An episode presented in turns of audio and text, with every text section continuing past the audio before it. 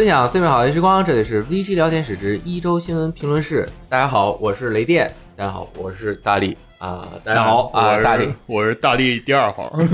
我是大力三号啊。这个大力不在，所以我们每个人都是大力啊。这个大力三星和大力箱子，还有大力雷电为大家带来的这期新闻节目呢，我现在心里面比较没底，为啥呢？因为我很累。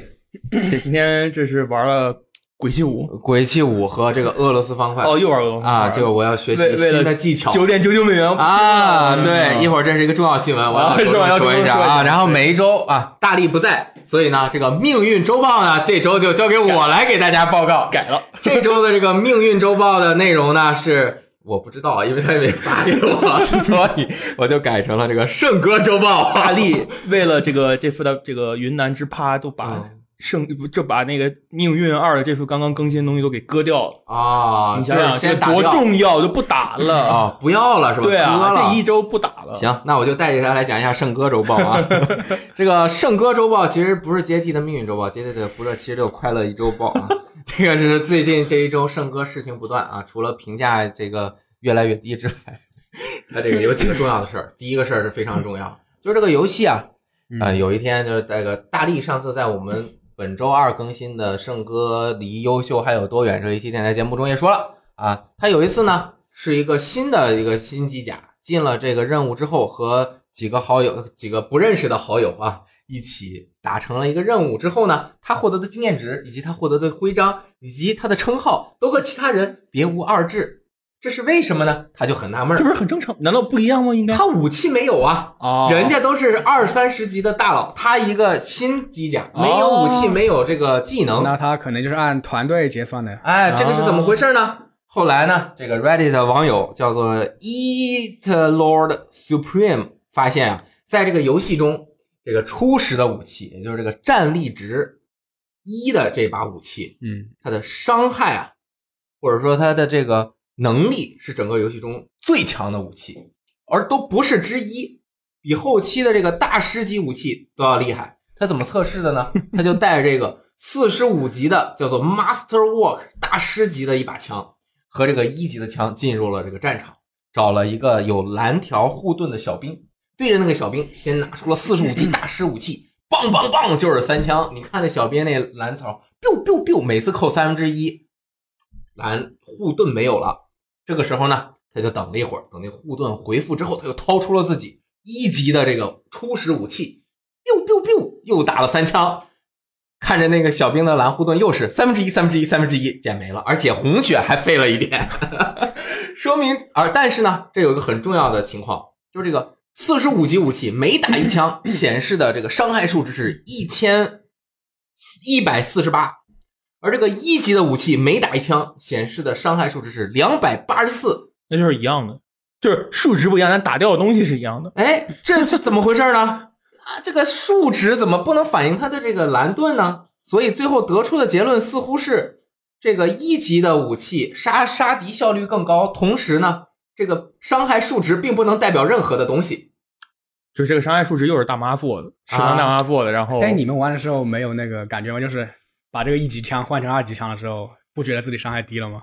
我没 没觉得换成二级枪应该是感觉不出来的吧？就是你不管怎么换，那他说是不是说他二级枪是他第二强的？没有没有，二级枪和一级枪其实都是差不多，他可能就是按比例，就是基本上你来了，可能你有个大等级，基本上你来，这是大家猜的啊，就是按等级按比例啪啪啪费三分之一。但是呢，其实这个事情在这个 Reddit 上面就炸了，你一个装备驱动的游戏。那你一级的比后面的都强，那我玩个蛋啊！我刷个蛋啊！我不用刷了。后面这个 BioWare 也很着急，看那个 Reddit 上帖子的那个顶楼就有，在本帖中 BioWare 工作人员回复系列汇总，有什么五个以上的 BioWare 成员都来回复，在分析这个事情是怎么回事，怎么回事？他们在在线分析是吗？啊，最后那个社区经理看到了这个玩家反馈，查他说啊，我们查询完了这个问题。其实呢，这是初始装备与高阶装备混搭时出现的 bug，不是有意为之的。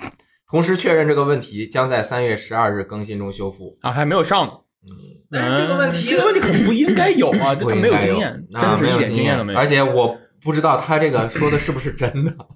可以测试一下不一定吗？我，哎，我觉得这个子弹可能打到敌人身上，直接带一个 debuff，啊，就是直接降低你所有的数值。有可能，反正就是没没搞定，可能也许是想让初始的这个敌人物啊，可以较好的融入到其他人这种情况一般是在 PVP 里比较多。你像对《全境烽火二》那《全境烽火二》的暗区，嗯它是把这个做了一个匹配，就是说你低级的玩家和高级玩家进去，你们的战力其实是给平衡到一块儿的。对对对，然后战力命运也是这样，但是但是 PVE 这种东西放到这里的话，你会让人觉得我一个没怎么刷过的人，我在打战利品的时候会比一些刷了好几十个小时的人更有效率。这种东西可能会打击那些玩的时间长的人的积极性。对，嗯，但是和下面一个事情比起来，上面这个数值出现的问题完全就不是问题。个这这个是困扰了我们一周的一个笑料。对，就是不知道这个事儿是真的还是假的，但是真实的可能性会较高因为我们有人中招了，啊。这个是圣哥会弄坏你的 PS 的一个情报追踪，因为很多人啊，就是玩着玩着就死机了，死机了，他的 PS 只能摁住电源或者摁住电源键或者拔电源，把它完全关机。有的朋友他们说，据他们说，就是再也开不开了，怎么摁都开不开，把电源再插上也开不开啊。然后呢，这个 BioWare 的在线主管叫做 Chad Robertson 在推特上表示，游戏团队已经找到了数个导致 PS 崩溃的原因，并将在下周通过补丁修复。其实也就是这个三月十二日的补丁中修复。他同时呢也提到，到目前为止，并没有看到任何圣歌会让主机变砖的迹象。对于遭遇崩溃的玩家，他的建议是关闭或重启 PS。而即便没有推送最新的补丁，游玩圣歌也没有任何损坏主机的风险。啊，对于此前玩家遭遇无法开机的问题，就是其实目前呢，网上有一个这个 YouTube 或者什么，他们在讨论，就是其实你是可以完全长摁那个电源开关，摁很久，它能够进入安全模式，然后重新装一个初始的系统，所以你并没有装初始系统那不就直接格式化？应该是有一个什么重建那个资料库有一个那不是进安全模式，哦不进安全模式是你如果出现了问题，它重建就好，因为你平时玩着玩着，你不小心拔个电源，基本上都要重建数据库而我们之前给大家透露的这个信息呢，就是我们直播时候经常说我们那个行政小姐姐命运第一担当，她的 PS 坏了，其实呃后来又经过再次的调查，没有完全的坏掉，它确实只是重重新构建了这个数据库，但反正又恢复了啊，我也不知道那其他的朋友们都怎么样了，还有人真的给我发私信，就说呢。我这个我是我也保定的啊，咱们老乡啊，我的 PS 坏了，就玩圣哥坏了，太惨了，一定要把这个消息告诉给广大的用户。其实我们网站上面也有不少的人在论坛里面有讨论这个事情啊，不知道大家的 PS 玩圣歌遇到了问题都有没有彻底完蛋啊？当时有这个问题之后，骑士，然后我们的视频小编编辑还有大地马上把圣哥删掉，都删了，删掉了，嗯特别真实，太危险了，这个太危险了。好像是说 PC 和 Xbox 玩这个圣哥也有一定的问题，对也会死机，就 Xbox 是死机，然后 PC 是那个 CPU 它温度会不断飙高，就是啊，有人说什么会飙到八九十度这样子。我靠，那真炸了，可以煎鸡蛋了。其实 PC 版还有很多问题，就是经常我玩着玩着它就没声了。哦，就这种 bug 还是特别多的 bug 挺多的它这次 bug 确实特别多，我就看他们在那玩，就是各种 bug 也能蹦。对，这两个就相当于本周圣哥评测的一个总那个补充啊，新评测、啊。希望下一次这个三月十二号的时候能进行呃更新中给这个都问题解决。然后赞恩老师呢，作为我们的这个特约评论员，对圣哥这款游戏也有一些想要发表的看法，嗯，或者是对圣哥这个公司啊这个第二毕设我也来说，我也来说两句生哥和生软这个事情啊。啊，我说的这段题目叫做“尽管如此，也要活下去很悲怆啊。”。生软这个公司和我们游戏时光是很有缘分的。二零零五年的时候，生软和 Pandemic 合并了，Pandemic 也是一家游戏公司了啊，做过这个《黑暗王朝二》，还有最初的这个《星球大战前线》。他们俩合并了，合并了以后呢，他们同属一家控股公司，这家公司就叫做 VG 控股公司。就是我们，大家不要想了啊，其实不是。然后在零八年的一月份，零八年的一月份，E A 就正式收购了这个 VG 控股公司，也就是它等于是同时收购了生软和 Pandemic 两家游戏工作室。那他们俩相当于是同期生了，是吧？等于是姐妹花啊，同期同时嫁入豪门，这个感情应该是比较深的啊。生软现在是什么情况？大家应该比较清楚了，是吧？因为它每周都很活跃嘛，有很多关于它的报道。这个 Pandemic 现在什么情况呢？你知道吗？呃，你可以猜一猜，你猜不错，解散了。没错、哎 Pandemic 已经解散了啊，已经不在了，已经被生哥给关闭了。它是怎么解散的呢？他在解散之前在做一款蝙蝠侠游戏，在做一款蝙蝠侠游戏。那他得有授权。没错，那个时候 E A 是有蝙蝠侠的授权的，嗯他在做一款蝙蝠侠游戏。他在做蝙蝠侠游戏的过程中遇到了两方面的问题，第一方面就是 E A 干涉导致游戏方向大改，在做了六个月的前期制作以后，E A 突然说你这个不能是一款单纯的蝙蝠侠游戏，你必须得是一款电影《黑暗骑士》的改编游戏。哦于是呢，六六个月的工基本上就等于白做了。啊，要从头做起，这是第一个，就是 E A 干涉游戏大改。第二个问题就是没有经验，他想把蝙蝠侠做成一款开放世界游戏，但是这款游戏根据 啊、这个工作室啊，根据他这个前员工的采访，几乎是没有人有制作开放世界游戏的经验，嗯。所以两方面的元素加起来，这款游戏没有做成啊，哦失败了，导致了这个公司死左。哦，关闭。啊，这个是他这是他的情况。我们再说另外一个工作室的情况，就是 Visceral。哎，这个我们熟悉。Visceral 就是那个死亡空间的开发商，嗯他这个也是在被 EA 解散之前在做一款星球大战的游戏嘛。嗯最近这个 Amy Henning 啊出来以后呢，接受了采访，也解释了一下关于这个星球大战游戏开发过程中的一些问题。其实也是这两个问题。第一个就是 EA 干涉游戏方向，本来这是一款第三人称的呃电影式冒险游戏，后来做到一半，就是经过进入到全面开发阶段以后，EA 突然说你得把它做成一个让玩家呢一直玩下去，还能时不时回来再玩一下的游戏，也就是服务性游戏。也就是要加入多人和一些开放世界的要素，这是第一个方向大改。第二个就是经验不足，这个艾米·汉宁自己承认了，我们做开放世界游戏，我们想加入这方面的要素，但是我们实在是经验有限，嗯于是这款游戏也没做出来，这个工作室解散也关了死左，好项目停止。项目停止，工作室思索。我们回到圣歌，生软是一个什么情况？第一点，它是肯定没有做装备驱动型多人服务游戏的经验的，一点都没有，基本上是没有。嗯对啊，这是这个是和前两个工作室情况是类似的。嗯第二个，E A 有没有在圣歌的制作过程中，呃，进行干涉，使游戏方向发生了一次或者几次的转变？这个我们没有证据。没有。但是诸位朋友玩过圣歌的朋友，你们玩过这个游戏以后，我相信你们心里会有一个自己猜测的答案。嗯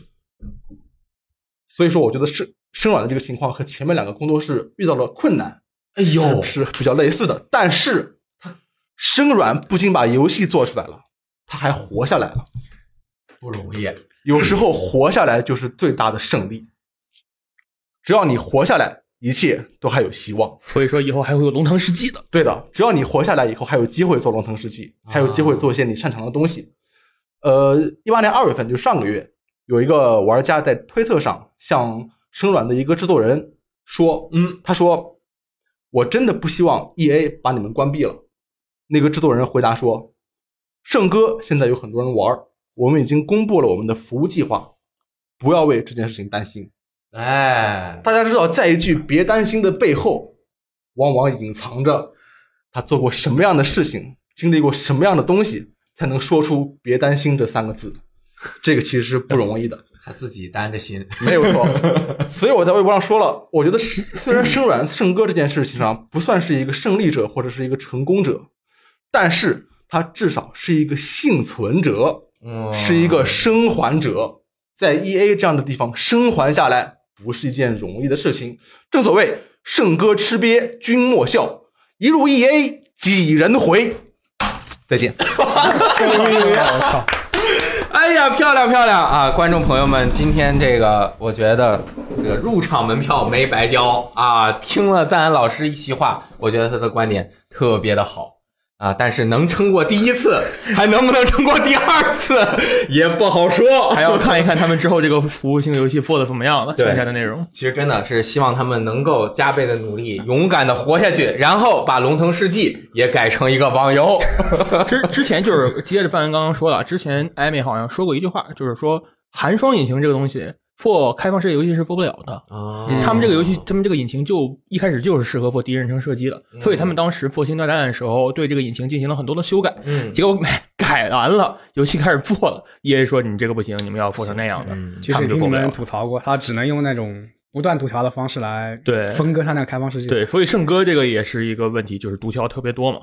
对所以这个跟汉双引擎本身的一个问题也有关系。是。那么关于圣歌就不再进行深入的讨论了。那么关于圣歌的这个公司 EA 呢，他又发表了一个 呃新新闻，就是确认今年 E 三啊肯定会有我们 EA Play 的。E 三期间，六月七日到九日三天，我们会在洛杉矶这个弄一个大场地给大家玩我们的游戏。但是呢，其实这个主要的是说，我们今年呀也没有发布会了。今年没有游戏了，可能啊，那个发布会一般是什么情况呢？就是 E A Play 开场啊，刚开始第一天早上谁都不让进，大家都等着。先是媒体和邀请者进来之后，到一个他一般会租的那个地方啊，有很大，外面都是空的，外面会搭台子，然后一般会有一个会场。这个会场就像一个大阶梯教室，或者是一个大电影院，然后大家坐在这个电影院这边，然后看他的发布会。发布会结束呢，这每天啊，他这个就相当于一个大舞台，主舞台可以表演一些游戏的这个讲解啊等等的。然后这个就相当于他 EA Play 的一个开场。那今年没有这个开场了，那就和 China Joy 差不多了，就是说可能不会公布新的游戏了。对，就是一个正常的游戏展。对啊然后我觉得这个事儿有必要说一下，我觉得他公布新游戏也不见得是什么好事儿。我其实一直以为他们今年会公布《星战前线》翻了，嗯因为你想想，它之前是《星战前线一》和《战地》轮着来的，嗯，然后去年《战地五》啊，这个这个现在这个样子啊，大家有人说好，有人说不好。我觉得今年他们十月份肯定还是要再出一个 FPS，，对，但是现在要他们不开这个发布会，宣传方面不知道他们会怎么搞。你看人家 Apex 都已经踏出了血路，我操，那个靠 Apex，那那牛逼，那疯了。就是一天啊，对提前一天，我就直接他如果一个发布会只有那么一两款游戏，也不太好吧？其实对，其实前前两年 E A 发布会都东西还挺多的，对你像那个红警手游啊，那个命运征服手游啊命运征服手游啊 sorry，，Way Out 呀，啊然后那个什么那个小精灵毛线拆线拥有。哦，拆拆线线拥有，然后还有飞飞啊，极品飞车。嗯，对对对，他们其实新作还是挺多，但是今年可能在这方面稍微少了一些，嗯，收敛一下，对，啊。收收敛一下。没关系，E A 不开发布会，Devolver 继续开 Devolver 连续三年今在年又对今年又要在出那种虎，就是那种非常重口味的虎逼的那种发布会这。个 Devolver 就相信两年前他开那发布会，可能有些玩家不知道，嗯。就是他们那发布会其实只有呃十几二十分钟吧，嗯。但是他们基本上完全没有在介绍自己的游戏，啊，就是他请请了一个那个电影公司，一个那个制作独立电影的那个公司和他们一起演了一出舞台剧吧，就是主持人突然一下那个脑袋给炸掉了，然后血浆喷出来这种。嗯然后他们还非常恶搞的在他们那个发布会上就宣布了，他们有有那种三项的那个呃推出了三项新的产品，就什么屏什么都是恶搞的，什么屏幕支付功能啊，什么 Devolver 最抢先体验啊这种游对对对游戏。Early Early Access，对 不过这个 Devolver 它呃执着一三，我觉得其中一个目的就是他可能和一三就是杠上了，嗯它和这个一三的那个组织方那个 ESA 其实是有仇的。哦，呃，他就是给你们拆台。现在流行什么那个付那个呃 free to play，然后道具收费，那我就所就是调侃你这个事儿啊，什么提前游玩调侃，对啊，呃，还有一个原因就是他本来是呃有个停车场，嗯那个停车场本来历年是那个 ESA 来租的，哦结果那个 Devolver 他就是抢在 ESA 租之前，他看到哎这里现在这个价格比较便宜，我们提前把它租下来，花了嗯。十万美金吧大概，啊。然后租完之后，政府就来干预干预了，嗯。说你们这个场地停车做停车场的你们不能用。哦，他们本来是想开一个那种类似于大家一起吃吃东西啊，一边玩游戏这种。然后后面有阴谋论是说那个 ESA 和那个政府的关系一直比较好，哦所以就不让他们在这里搞。哦，就怕他们所以所以那个 Devolver 他可能在做他那个发布会的时候，就故意去吐槽这个 E 三的一些这种固化的这种内容。啊，其实前年是吐槽项特别的倾向特别严重。对去年还是捎带着介绍了几个自己的游戏，呃，对对今年不知道会是玩出一个什么样的花样，反正还是我觉得他们应该会恶搞一下这对，些我们不因为其实开发布会的。他们找那个电影公司也挺有意思的。呃，电影公司是主动和他们说，嗯呃，我可以就是说少收点钱，就是和你们合作，但是能不能我们能不能做的出格一点？那哦 developer 就说、可以，没问题，随你随你。嗯。所以是非常一家有非常有那个性格的发行商。对，你看，其实大家刚觉着春节过完没多久，然后一般 E 三感觉都在年中，但其实很快的，还有三个月，马上就 E 三了。马上还有《只狼》，对，《只狼》发售，就不要总想着《只狼》。不是我的意思是你这个时间过得很快嘛？对对对从公布以来就是按照数游戏来过日子，哎一个月一款游戏，等几天就到了，然后日子就过得很快。对，可惜今年 E 三这个索尼是也没有发布会，嗯 所以其实很多阵容可能就大家经常看到的一些面孔也就看不到，又看不到《死亡搁浅》预告片了。对，嗯但是这个没关系啊，微软还是会继续在 E 三绽放光彩。下面会说一些微软 Xbox 相关的消息和传闻。这个最近 Xbox 的这个消息特别的多，呃，比如说去年十一月中旬，这个叫做 Brad Sams 就曾爆料过，微软正在研发两款 Xbox 新主机。这个人，然后他呢，呃，最近也也不是最近透露，就是说，反正最近微软啊。就是这个消息传出，会在一九年春季推出一款无光驱版的 Xbox One S，就是 Xbox One Slim 版本。那么外媒叫做 Windows Central 的这个网站，呃，根据他们的消息源说，这款无光驱版的 Xbox One S 直接会在五月初上市，会在四月开始接受预定，应该是全球同步，而且它连名字都说了，叫 Xbox One S All Digital Edition，就是全数字版本。也就是说，应该是没有光驱的。然后，嗯，这个你们觉得是一个这个事情嗯本身在去年年中的时候就有在传嘛，一个是他们在开发一个真的次时代的游戏，一个在开发一个倾向于全数字的、不带光盘的，然后更趋向于他们那些服务性内容的一些嗯一些适配的一个主机，就像这个机器可以用 FGP，可以用金会员，还可以用他们的 EA Play。其实有了这三个东西，你大部分游戏都可以玩了。这个东西我觉得挺好的，它去掉了光驱的话，应该会有很多那个叫什么成本上的节约。对对对，然后散热可能这些嗯性能上方面也会有一些、呃缓解啊，或者是优化。我觉得对于一些没有接触过叉 One 的玩家来说，买这个也很划算。嗯，现在真正买碟的人可能没有像束缚像原来那么多了，嗯束缚版也会是一个很多一个很大头的我。之前去参加那个微软，它有一个活动的时候，他们那个呃，我也不记得是是哪位，反正是他们一个高层就是嗯发言说，呃，他们之后这是硬件设计嘛，可能就是会做的比较时尚吧，因为他们也要考虑到一部分女性玩家的这种需求，啊，所以我觉得这个数字版的这个 Xbox 可能是一个机会吧。对，我觉得要是做没光驱，是不是会更小一点啊？呃，有可能。啊，更小一点，更然后可以便携。对，哇，其实首先啊，要再说一句，其实 Xbox One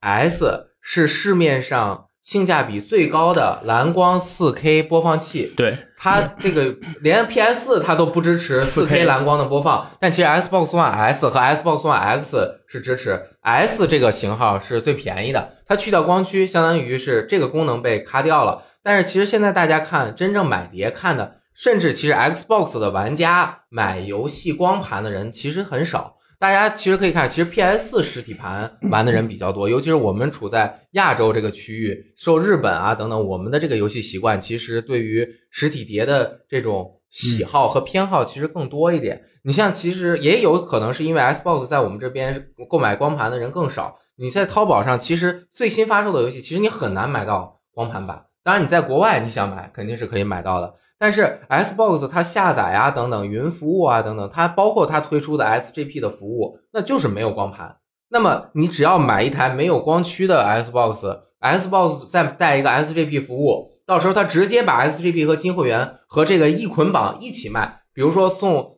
一年的金会员加 SGP，卖你的价格比你买一台带光驱的 Xbox One 价格还要便宜，肯定，因为它这个呃会费都是可以加在它的一个宣传成本上面的嘛。当拉一个用户很重要的，所以这样做完了，那这个人他因为买了一台没有光驱的 Xbox，那他都以后也不会继续使用光盘版的实体版游戏，那他仍旧会继续在线上商城消费他的数字内容，要么你就购买数字产品，要么你就继续订阅他的服务。那未来服务费肯定是他想要嗯呃尝试，或者是他的商业模型中很重要的一块组成部分。所以这个我觉得特别好，尤其是还有一点很重要的就是，微软不是最近一直在说它自己的那个云游戏的那个 project 嘛，啊，那个计划，那叫什么 project？反正就是这个计划里面，就是我觉得最近大家经常也看这个五 G 的这个新新闻也是越来越多，很多运营商也已经开始了。这个先不管国内能不能用，但是全球的范围内，只要网速再提升上来，云游戏一旦成熟了，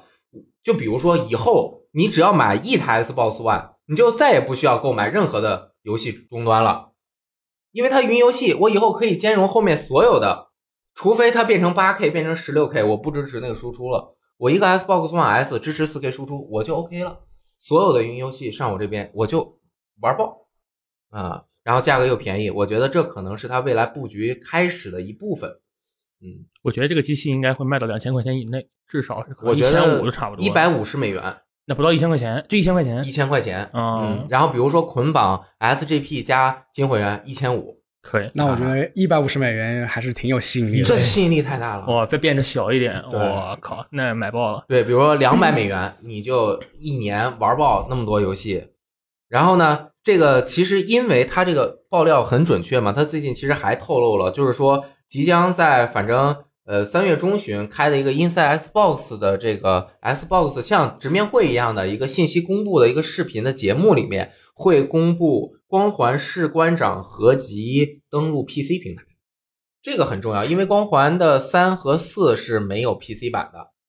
而且叉 One 这些第一方独立、第一方的独占游戏里，好像也就光环和光环、光环士官长合集和光环五没有上 PC 了。对对对，光环五上了一个地图编辑器，嗯但是士官长合不是士官长合集是完全没有登录过 PC 版的。嗯，所以这个怎么说？有一些没有叉 One 但是想把光环补齐的人，可以拿这个来先爽一下了。对。然后 XGP 顺便说一下，它三月份更新了这个 EK 深恶痛绝的我觉得你说更新一 K，我还想说，嗯正当防卫四，啊但是呢，圣歌服了，可以在正当防卫四中体验圣歌的快乐，哇，那体验圣歌的快感都可以。就是从上飞到下，从下飞到对上，然后还有 F 一二零一八和乐高蝙蝠侠二以及辐射四，因为它很多这个 SGP 的游戏是进来一段时间会出去。辐射四又回回归了，我也不知道为什么啊，可能想要扭转一下七十六的情况 啊。那个之前呢，其实微软也透露希望 XGP 能够带到 iOS、安卓和 Switch 等等平台上面。这个正好接着上面呢，斯宾塞还呃发表了一些自己的看法。他希望呃，斯宾塞这样说的啊，我们希望将 SGP 带到人们想要游玩的任何平台。这么做不仅仅因为这是我们的商业模式，更因为这种商业模式允许人们更好的去消费和找到一些他们本不会在其他地方游玩的游戏。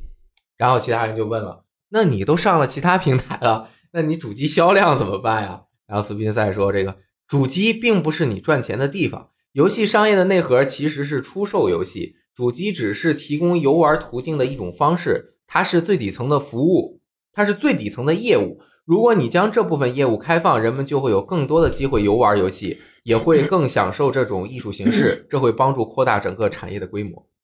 说得好，我觉得这个东西本身，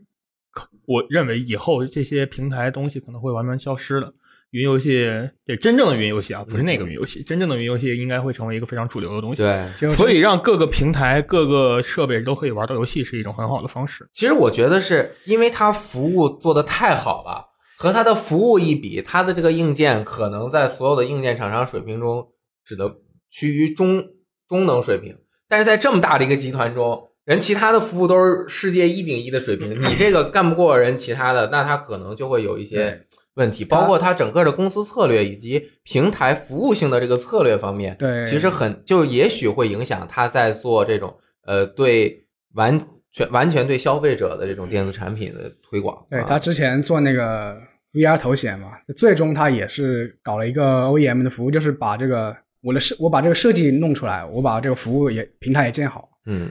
把这东西授权给那种呃华华硕啊这种三星啊这种，让他们他们自己来通过我这个设计来做这个 VR 头显。嗯，但反正它的这个 SGP 服务，我觉得如果上了其他平台，我们不担心它自己主机销量的话，这对于所有玩家是一个好事儿。那微软能够把更多的内容，就是游戏产品，就是游戏行业的内容嘛，带给更多的用户，让更多的用户能够用更小的门槛去体验这些内容，那他挣钱也是天经地义，因为人家产生了这些内容，对不对啊？然后 Xbox 消息就这么多，然后下面是 NS，呃，每周周报环节，每周周报就是最近，呃，其实 FC 游戏一直在更新，对，每个月都有两三个。对，上一次更新的是这个呃《超级马里奥兄弟二》哦或者是在日版叫《超级马里奥兄弟 USA》，就是拔萝卜的那个有人科普，嗯对，然后三月十三日免费更新的这次有也有就是变化还挺大的，这次是日服和欧服将有所不同。那日服的是火焰文章、黑暗龙与光之剑，就是火纹的第一部作品，嗯，还有光之神话和功夫。哎当当当当当当对当当那个啊，噔噔噔噔噔噔噔噔噔噔噔噔噔噔，是这个吧？啊，欧美服是光之神话和 Star Tropics，可能是一些版权的问题。嗯，啊可能是有的版可能也没有美版，没有日版，对，应该是这个问题。啊，每每周任天堂环节的第二条新闻是，任天堂 Level 公布了一个 VR 套装。我那个早上起来那天正好早上起床嘛，然后群里面说任天堂出 VR 了，我一想啊，他们出 VR 外设，真正的 VR 设备出来了，一看，嗯，又是这盒子，啊，这个设备其实之前 各个都有，比如说谷歌眼镜就是一个谷歌纸盒，让你用这个手机体验一下，它这个原理和那个应该是差不多。对，就别人的吐槽说，它这个可能没有那个三星的 Go VR 好，因为别人手机可以做到二 K、四 K。但是我觉得一这个都是小事情，它这个本身的机器除去手柄以外挺沉的，呃你还得拿一个手去拖着，所以所以说是它这个玩法肯定跟手没有关系了，几乎。也可能是你手放在脸的附近，摁着那个 Joy-Con 的时候是有一些操作的，对，那肯定是有但是本身我觉得这个操作已经会非常少了，嗯它可能更多的是一种跟头部或者是距离有互动的一种 VR 形式吧。嗯，然后这个 VR 套端其实包含两个版本，第一个是普通的这种叫 Starter Pack，Starter 嗯 Pack 就是起始版。这个起始版包含一个呃 VR 的眼镜和一个叫做火箭筒的这样的一个 RPG 呃玩法，然后可以把 Dracon 塞到里面。具体怎么玩的，好像现在都没有视频。没有视频，像这次没有放视频。对你买了初始版呢之后，你还可以继续花钱购买另外两个套装，一个是 VR 这个照相机和大象，大象也不知道是干什么，这两个是一捆。哦，那是鼻子。另外一个是一个鸟和一个 wind pedal，这是什么？好像是风箱的那种踩的一个踏板，哦这两个各个组合。所以，如或者你也可以购买这六个完全的一个完全套装。完全套装的价格就更高一点，是七九八零日元。然后呃，500块钱了普通版那个只有两个的是三九八零日元。如果就是不差钱的话，那肯定买一个大包，就是还是值一点的。主要是现在这个东西是怎么玩还不太清楚。听电台的朋友可以叙述一下，如果是个大炮，那你身前就有一个半米长的大炮，用那个拽推那个推抗啊，就是其实它这个是 Level 的那个纸膜嘛对就类似于那种抢滩登陆啊那种？你哎就以你为原点，然后周围狂出那种敌人。对，你看它下面把一个 Joy-Con 放在下面是估计是扳机，这边放一个 Joy-Con 当那个火箭筒那种拆弹那个送弹的那种东西，啪啪按那个导弹，梆一发到处发。照相机肯定，比如说我一直在想，这个照相机如果和能和那个零系列合起来，我靠，那牛逼了。嗯，但是我现在觉得一个问题就是，Switch 这个拿下来这个屏幕大概只有七百二十 P 左右，嗯然后 VR 的一个要求之前也说是要一百二十帧，那这个画面得做成什么样子？嗯，这个很神秘，我没有在任何表现任何态度，我只是好奇。这个 VR 也有各种各样的呈现方式嘛。是的，你就十块钱上淘宝买一个那个纸盒子，在你的手机上面也有一些 VR 的这个 APP，它其实就是把你个呃影像啊中间咔噔分成两块儿，嗯它的那个纸盒的功能并不只是包裹你的视觉，让外部的光线进不来，它其实是有两个那个像放大镜或者什么，它是有个透镜的，对，它能让那个平面的那个呃图像啊变得稍微的圆弧一点，能够对你的视觉包裹的那种效果更好一点。那这个肯定也是类似的一个一个一个玩法。所以说画面如果真的做不出来的话，我觉得也很难在画面上做出新的花样，肯定是在玩法上有很多的东西。嗯，到时候我们公司要买一个吗？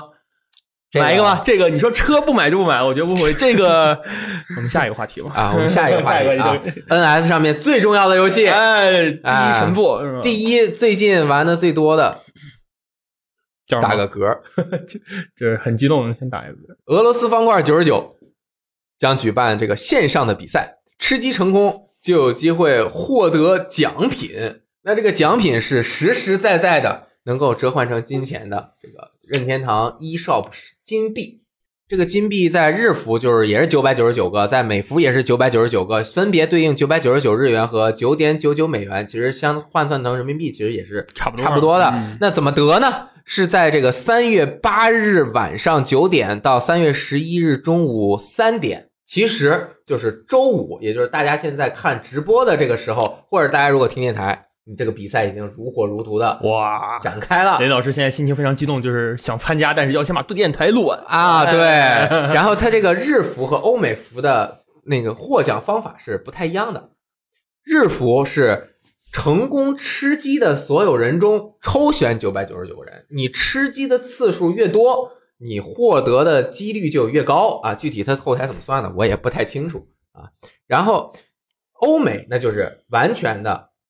前九百九十九名直接获得这个金币点数。当然，它这肯定是你哪个服是会员，那你就是哪个服去进行这个评比嘛。因为我是日服家庭的日服会员，所以我感觉这个还有点难度。你现在吃鸡的概嗯率是多少呢？现在是百分之十二左右好高啊。那但那其实也是因为我刚开始的吃鸡率低啊，啊！而且我这个吃鸡率是一会儿高一会儿低。哦我每次学习了一个新的技术，我要把新的技术应用到实战当中，那其实是要接受阵痛的考验的。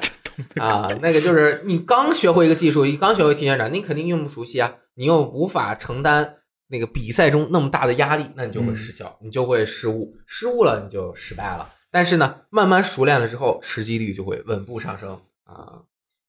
我觉得我该试一下，因为我昨天晚上试了一下拿 Pro 手柄玩，我觉得我技术很好，嗯，但是因为 Pro 手柄它是十部件是连在一起的，我经常会出现误操作的情况。我觉得拿 Joy-Con 手柄我应该能吃一副鸡。我现在最高记录是第七名，再打一打，我觉得这两天应该是打不了第一名的，因为第一这两天全是大佬。这个其实进了前十，那就是真的纯技术嗯，T 旋转的用处不是特别的大，对，主要来不及了。来不及了，还是你的一个反应和连消的一个操作方式啊。反正就是祝大家周末多多吃鸡，能得十块算十块啊。有什么人换算换算了一下，就是说，如果你的实力在那个整个服务器是排名百分之前五，那么你可能三盘可以吃一次鸡，就百分之三十三的这种几率。嗯，反正其实还是挺难的。现在，尤其是这一来，大佬都来，你一百个人，你只要有一个大佬，你想那个大佬的水平发挥基本是很稳定的。对，就算他死了，他也会死在你后面。跟你们说，所以这个游戏是我唯一吃不了鸡的一款游戏。这个游戏哦好在是没办法狙击别人，不然雷电老师肯定天天被人狙击啊，。那肯定是对，没有人可以成功狙击我。所有线全部汇聚到你的中心。对，然后 NS 的事情就这么多。最近其实都是各个厂商有相关的一系列信息啊，CDPR 最近也陷入了大危机嘛。前一阵儿，这个今年前一月，《赛博朋克2077》的这个游戏的总监 director，他当然也是巫师三的创意总监，叫 Sebastian Stepien 啊塞巴斯蒂安，啊，离职了，被暴雪挖走了啊！暴雪嗯裁了八百个人，拉了一个塞巴斯蒂安过去。估计是总监啊，对，会负责那边的一些创意总监和那个剧作的方方面相关的工作。那这个《赛博朋克二零七一》开发水深火热，这这个总监 director 走了怎么办啊？这一开始 director 是 wiki 上面唯一定名 director 总监哦，就那游戏的第一总监。啊。一开始我看到这个新闻，我以为这个游戏做完了。其实他好像主要负责工作是那个 head writer，就是首席作者这个。啊，以这个创剧本为主对，我觉得可能按照赛博朋克2077他之前演示那些内容，我觉得他应该这种故事上的设定应该做的差不多了。做的做做的差不多了。而且还有庞德史密斯，就是《赛博朋克2077》它这个桌面游戏嗯的原作者，也是在团队里一起在努力做的，所以有希望它不要影响赛博朋克的这个开发啊。但是其实没关系，今天说这个是因为最近这个叫做康纳德·托马斯基威茨啊，Connor Thomas Withworth 啊，这个之前是巫师三的游戏的总监，然后呢也加入了正式进入了赛博朋克二零七七的这个组。这个大佬呢，他其实是很早就开始在 CDPR 工作了。巫师一的时候就是他的员工，但是最初是一名初级的测试人员，后来成为了巫师一的设计师，在巫师二时期成为了游戏的这个玩法设计师，并且在游戏内的任务等内容也是他负责设计的。之后，他是巫师三的三个监督挂名的监督之一。然后他加入这个赛博朋克二零七七，在 Wiki 上面显得他的职责还是 designer，lead designer 是主要设计师，设计设计师可能和游嗯戏本身的设计参与的更多一点。嗯这个事情我还是觉得，就是他们开发那个《赛博朋克二零七七》，感觉有点那种孤注一孤注一掷的那种感觉，嗯就让人有点担心。因为，呃，他这个塞巴斯塞巴斯蒂安，他本来他也是在那个 CDPR 工作了十二年的这种员工嘛，嗯老员工，突然就加入暴雪，然后加上之前和 CDPR 有很大关系，这个 CO 这个 GOG 他他要那个裁员，嗯嗯然后再加上他最近又说，我们这个《赛博朋克2077》的那个团那个开发团队人数是巫师三的，比巫师三要多出百分之六十吧。我去，那多很多。我觉得他就是真的真的可能是把这个所有的资源都投入到这个项目中了。就如果没做好，那真的但我可能就完了。但我觉得他们这种孤注一掷的这种呃心态，以及他们确确实是会孤注一掷去做一件事情的那种态度人人，嗯，所以我觉得成功的可能性要远远高于失败的可能性，但是绝对不排除失败的可能性。就是失败肯定也不会是那种完全噗啊一坨圣哥那样的对，但是他可能就会在很多时候没有办法满足大部分用户的这个需求。毕竟，比如说它是主视角的、沉浸式的这个冒险、射击、动作类的一个体验，又是一个赛博朋克。虽然现在这个主题在全世界比较火，但是在大众用户的范围内，并不能够像比如说中世纪的那种东西那么一下就让人能明白是在干什么。它这种呃游戏设定风格和它的特点，很难让很多可能很难让很多玩家去接受那更像辐射四啊啊，都有可能的。所以这个游戏这两天这个新闻是说，他们在 PlayStation 上发了一个视频，哎讲这个我们这个游戏的开发路程。嗯其中有一句话说，我们这个游戏还远没有做完，远远没有对，嗯远没有做完，说明这个游戏就开发了很长的时间，已经好几年了。这是距离第一个一开始那个立项的预告片已经过去好多好多年的时间了。对。他们这游戏做的其实挺慢的了。嗯，然后去年的 E 三，它是公布了一个一个小时的左右的一个实际演示，然后他们刚这这么说的，他们刚开始对这个公众对这个游戏的反应不太确定，他邀请了很多媒体和从业者一起看了之后，大家反馈都很正向。其实我当时也看了嘛，也给大家讲了。然后两个月之后，把这个视频也是通过直播的方式呈现给了所有的玩家。其实玩家的反响也是相对来说比较满意的。大家最无法接受的可能就是你这个游戏模式是主视角的，我无法接受。但是其他的现在还不太能够确定，因为它这个游戏的体量啊，现在看真的是太大了。我二倍 G 走了，对，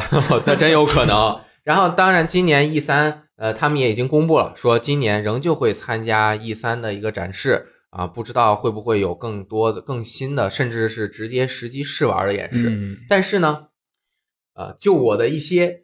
Little Bird，啊、信息，嗯这个游戏呢，其实开发之前他们也说过，我们已经到了一个 milestone，就是已经到了一个非常好，就是一个什么什么样的节点。其实感觉就是它能够从头把整个故事玩到尾了嘛，那说明它在剧本剧作的创作上面，包括整体的流程是已经可以差不多。呃，就是成型了。那当然，后期会不会大改啊？包括很多人试了之后，是不是剧情要有删有减啊？这个都不确定啊。反正希望它能够正常的这个开发完成，其实很艰难啊。战神这个游戏当时说这个游戏已经能玩从头玩到尾了，距离发售有将近一年半的时间。嗯，而对于赛博朋克2077这样一个体量这么大的游戏来说，至少乘二吧，那就是三年。嗯我觉得他就算全做完了，然后他在玩玩法和数值上面继续打磨，调然后再去修 bug，他们没有做过这么大规模的一个沉浸式沉浸式体验和巫师三的开放世界是完全不一样的。巫师三 bug 本身就很多对，巫师三它其实可以互动的东西不多，嗯，它就是一个地图，你可以到处逛。但是这个它沉浸式，你就可以和场景中的很多东西进行互动。这个包括它还要影响自己这个剧情的走向，每一个呃剧情的节点，在这个环境中所有角色的动作和产生的各种各样的变化，这个太难调了。呃，我觉得就算做完了，首发的时候 bug 肯定也会有不少的，这个很难去这是肯定的，这个几乎 bug 是肯定的事对情。，希望他能够做好。而且今年看看，我觉得啊，如果开发很顺利的话，明年没准就真能玩上这个游戏。我操，你想啊，差不多了，再不做，这么多人拖多少长时间才行啊？你像最近，呃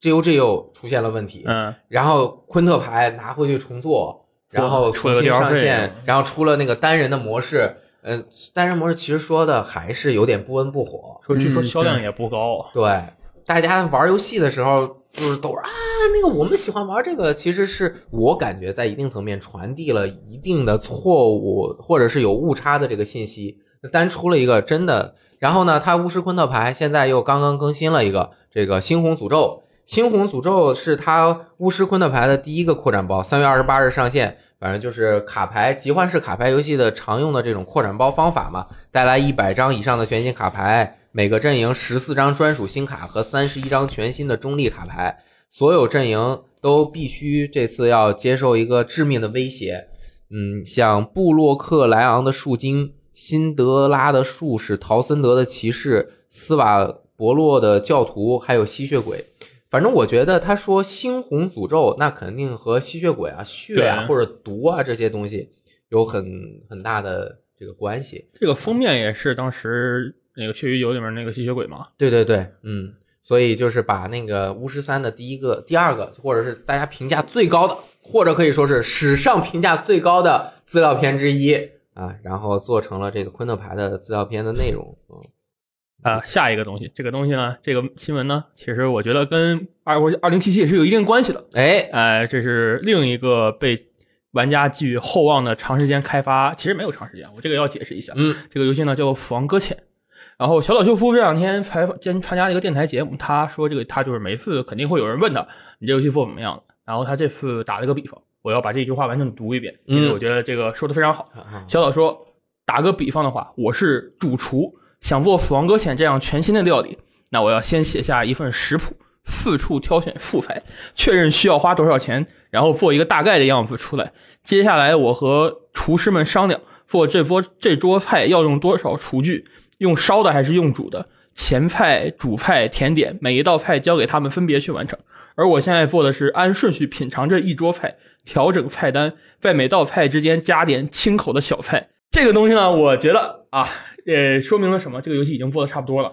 它本身能从头玩到尾了，它可能要在之间加一点什么东西。然后呢，他又说，因为游戏是互动娱乐，虽然我预想了这些料理会让人有怎样怎样的感受，但是还是要让大家来实际吃一下。根据他们的反馈调整游戏，在这之后，考虑到纽约、伦敦、东京等地的湿度还不一样，我们要确认世界各地的情况啊。这个编注我们的编注的时候写的是应该指各地区的本地化工作。到此，游戏的直播才算完成。然后最后他还说，通常情况下，游戏的发售日在企划阶段就已经决定了，不过某些情况下还是会延期。死亡搁浅的话，日程上没有大的延后，没有大的延后，现在还在顺利的开发中。其实这个呢，他确实一开始就把这游戏的发售日定好了。当时说的是我们这游戏在二零二零年的东京奥运会之前发售。啊，然后呢，这个游戏做了多久呢？我当时在评论里也说了，我就再说一遍。嗯这游戏一六年第一个预告片，一六年一番第一个预告片，那个预告片不是用引擎，不是用他们就是后来 e i m a 引擎做的，啊，这只是一个算是一个概念预告片，而且这个预告片的内容可能不会出现在正片里，嗯，只是一个啊，我们这个有弩哥，我们这个世界是这个啊样子的，我们这个对啊，没没有那时候没有，那那会儿还没有那时候只有啊。弩哥抱的婴儿嘛。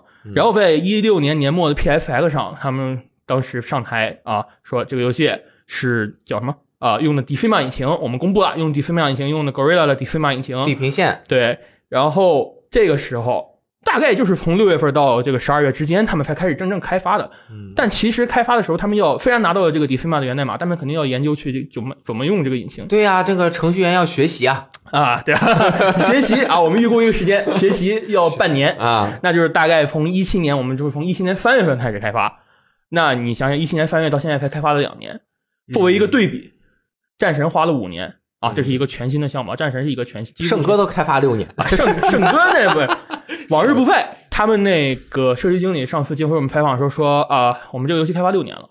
然后圣歌这是六年，底特律据说花了七年，嗯所以你想想，小岛这个《死亡搁浅》花了两年，说明了什么？第一，这个游戏规模可能不会特别大，嗯两年它就已经能做到这样一个地步，说我们这个可以往中间加东西了，我们整体都已经差不多了。我们二零二零年东京奥运会之前应该是能发售，但是没有大的延期嘛，那就是二零二零年年内，我觉得差不多，今年都有可能。嗯，然后第二个是这个游戏没有问题，现在没有出现任何开发的问题，但是很多人觉得它开发的慢，是因为这个游戏我觉得跟很多众筹游戏一样，我们从众筹开始，我们从立项的时候我们就公布这个游戏，我们开始做了，就像血屋那也已经很早了，那就好几年前的事情了。哎，赛博朋克就是这个问题，赛博朋克二零七七就是一开始公布的那个预告片，所有人兴趣全掉下来，结果他们后来去做第第做巫师翻 DLC 了，做昆特牌了，然后搞 GOG 去了。这中间大概这也有呃四五四五年了，五六年了。嗯所以你想想，其实我觉得做《死亡搁浅》，不说二零七七，二零七七那种大规模的游戏做六七年很正常。《死亡搁浅》这游戏做了两年，我们没必要就是说说他这个游戏做的慢。嗯我们可以调侃他说摸鱼，还可以那个臭显摆。我们哎，这个游戏我们今天这个我发个微博、推特自拍一下，我今天呃拿了个 A P P 把我的脸变得漂亮，戴上了小兔子的那个头饰，然后 然后那个他的秘书转推说今日的小岛监督，对，这种东西很正常。这个我你得让人家吃饭。小岛这人很骚。嗯他是这样的一个人，他是啊，这、有什么事也要说出来。毕竟这个快六十的人了，还那么骚气，也是很很难得的一件事情。但是从整体的开发来说，他们小岛工作室这个太强了，这个两年就做到了这个样子，我觉得就算开发四年也没有问题。嗯所以就是我们对他的要求太高了，是。两年嗯已经很强了，对我是这个态度。因为他们毕竟是一个新的工作室，虽然很多人可能之前都认识或者是同事，嗯然后小岛，呃幸好他们都是业界从业老兵，游戏开发的都参与过大的项目的制作，所以才能够，我觉得这已经非常非常顺利了。这游戏，而且，嗯，你像它里面有一句话，呃。我预想了这些料理会让人有很多反应，然后现在呢，要让大家来实际吃一下啊，预告片该有，啊呃试玩版该有了。根据他们不是，就是他会让什么弩哥呀，啊什么跟这个讲讲啊，跟那个讲讲啊，德托罗，然后反正就是他们让他们去嗯做一些宣传和推广啊，自己不说自己游戏好不好。对自己就说我现在生活很好。对嗯，其实我觉得他们开发压力特别大。对，你想用一个全新的引擎，在全新的工作环境，然后用一个呃全新的团队都要重新磨合，每个人可能以前在大公司就负责某一小部分的内容，现在可能你就要负责很多的东西。他能够在这么短的时间内把这样一个游戏做出来，那已经是很厉害了。到时候我觉得他们到时候做一个那个幕后花絮，你看着吧。像小岛这种，他可能一天就是，尤其是最近这两年要发售之后那一年，可能每天睡个四五个小时就不错。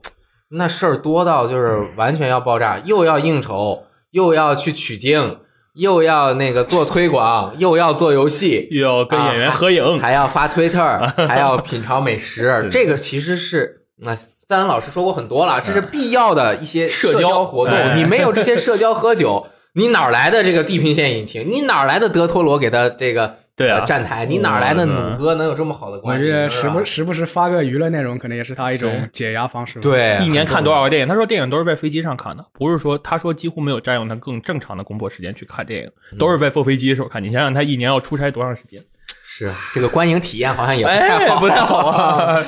对，下一个新闻，这个可惜，这个是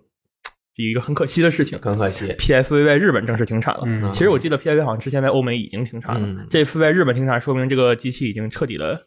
呃退出市场了。啊，你们能买到，但是可能就是偶尔的一些存货和二手了。，对，这个机器是二零一一年推出的，到现在已经八年。对于一款掌机来说，我觉得八年已经很长了，嗯，已经是一个完整的生命周期了。对。然后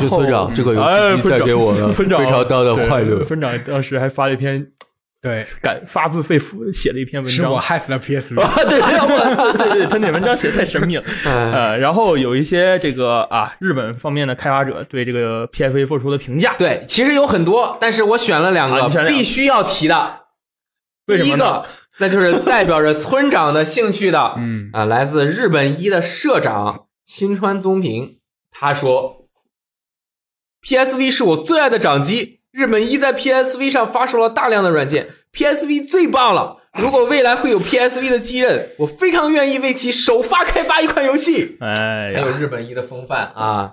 什么拿一个计算器，我我哎，那个就挺公主是手财迷对对啊，挺好玩的这个日本一，下一个真正支援者下一个也是 PSV 真正支持者之一，那个法老控的社长啊，啊，法老控社长近田纪阳说，法老控真的在 PSV 上推出了很多游戏，在开发的过程中，我们加深对 PSV 的了解。此外，包括我在内的很多员工都对这台掌机有很深的感情。作为玩家，我在 PSV 上玩了很多的游戏，市面上拥有如此多高质量游戏的掌机并不多。我可以自豪的说，至今为止，我还会在 PSV 上玩游戏。衷心希望这个在未来的某个节点，我们能看到 PSV 重出江湖，看到 PSV 重出江湖啊，就是 PSV 迷你啊，或者是哎 PSV 的后续，哎，对对对，这个 PSV 没有了，我一直想收一台 PSV 两千，因为我的一千当时摔掉了一个角。这个两千的价格呢，嗯、还是比较一直是这个价格没有变过，嗯我觉得是时候该收一对，个。它宣布停产之后，那个价格有没有变高啊？没有，还是就是我大概上某宝搜了一下，嗯还是一千三、一千四左右哦，两千的原全新价。其实我建议大家想收的话，收一千。因哦为一千它的机身的本身的做工要比两千好，而且它的屏幕是 LED 的啊，，对呃，，OLED 两千是 OLED，OLED 然后两千是普通 LED，就不如一千那么亮。对其实买一千也挺好，但是可能某一些功能上面，包括轻重量上面要还有两那个千好一点。骚气的颜色上，嗯，我只是想买一台两千收藏一下，对对对很爽的，嗯很重要啊！啊我家里还有一大堆那个一大堆 PSV 游戏卡啊，我有两台 PSV，当时我的 PSV 是和六爷还有东哥我们三个啊，嗯，从在北京的时候好日本一起跑到中关村去，每个人买了一台，多少钱那时候买的？不记得了，就记得记忆棒特别贵，八 G 的五百多，哇，那呃那是我那后来六十四 G 的刚四五百。对我买过六十四的，然后就坏了，那个记忆棒特别哎，PSV 其实有很多好玩的，龙村证嗯，对吧？？龙之皇冠龙之皇冠，合金弹头，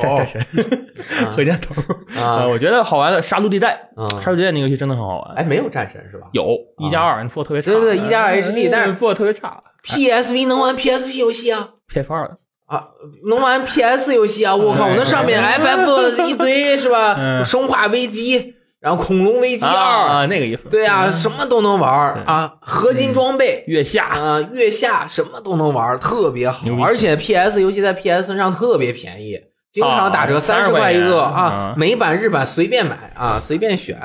啊。下面一个是牵动魂牵梦绕的，呃，这两天闹得挺挺挺挺大的。我看你早上起来就发一巨长微博，啊，我就是在想这个事情嘛。嗯其实昨天晚上我们跟我跟骑士还有青林府也讨论了一下，嗯就是回宿舍的路上，这事情呢，大家现在也知道，就是鬼泣五这个关于中文包这个事情。呃，我从我的角度来说啊，这个这个事情是卡普空确实做错了，而且这个问题是他可应该不是故意的，嗯而是他们没有考虑清楚这个用户的使用习惯。哎，那这个是什么错误呢？就是《鬼泣五》这个游戏是主机的话是亚洲区独占中文的，中文字幕、中文简体中文和繁体中文字幕。然后这个中文字幕呢，正常来说我们玩游戏都是直接封到游戏里的，嗯啊，通过更或者是你发售后通过更新。怪物猎人世界就是发售前它就已经更好了，它一开始说是发售的时候更新，发售前它就更好了，是放在更新包里做了个中文。然后这个鬼泣五呢，它是中文包是一个独立的 DLC，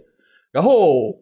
它实体版就是 PS 叉版都是这样，它实体版是跟它的预购特点是五个人的皮肤放在同一个码上面的，哦，它是一个包对，它是同一个包上的。啊，然后呢，这个包它正常那个衣服肯定不是要免费的，所以他把这个码，他把这个中文包放在这个码上，就说明他们这个这个东西本身是一个限量的东西。嗯然后呃，买了数字版的，你你买了它就直接你的商品里会出现这个东出现这个亚洲区的这个语言包是繁体中文、简体中文和韩语，呃，没有见过一个语言包这样的东西会出现在一个码。一个非免费 DLC 上，就是它需要一个码去输入的，其实这个很不正常。然后有淘宝的游戏店老板，我们今天也查到了那那个店，他们去联系卡普空的总代理、亚洲总代理，得到的答复是，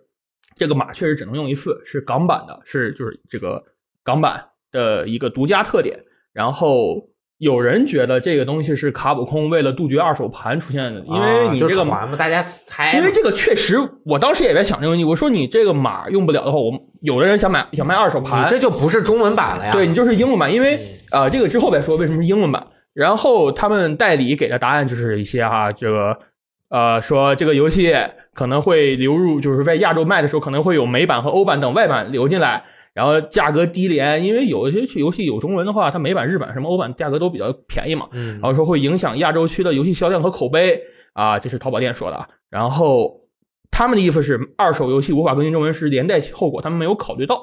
所以会出现这样的问题。然后本身呢，呃，卡普空这两年发售了几个游戏，我就是我们统计了一下，因为 PS 它在游戏的一些发就 PS 数发字版行机制，数字版它是不一样的。嗯呃，有的游戏它每个游戏在发售的那个就是在那个商网页商店，它有一个网址嘛，它网址是代表它这个游戏的编号，哎它的编号有 UP 就是 USA 嗯 UP，、然后还有 JP 就是 Japan P，、然后还有那个 HP 就是 Hong Kong P，还有一个 EP 是欧洲 P，、就是 UP JP 啊、HP 和 EP 代表不同的版本。生化危机二，我当时看了，它预购的开预购的时候，它就是写的是 HP，所以它这个生化危机二的港版就是纯单纯的港版，就是港区独占的。啊，然后怪物猎人世界也是 HP，嗯，但是当时在 TGF 公布了豪华版之后，鬼泣五这个豪华版公布了之后，我就看了一下它的预购，它的预购写的是 UP。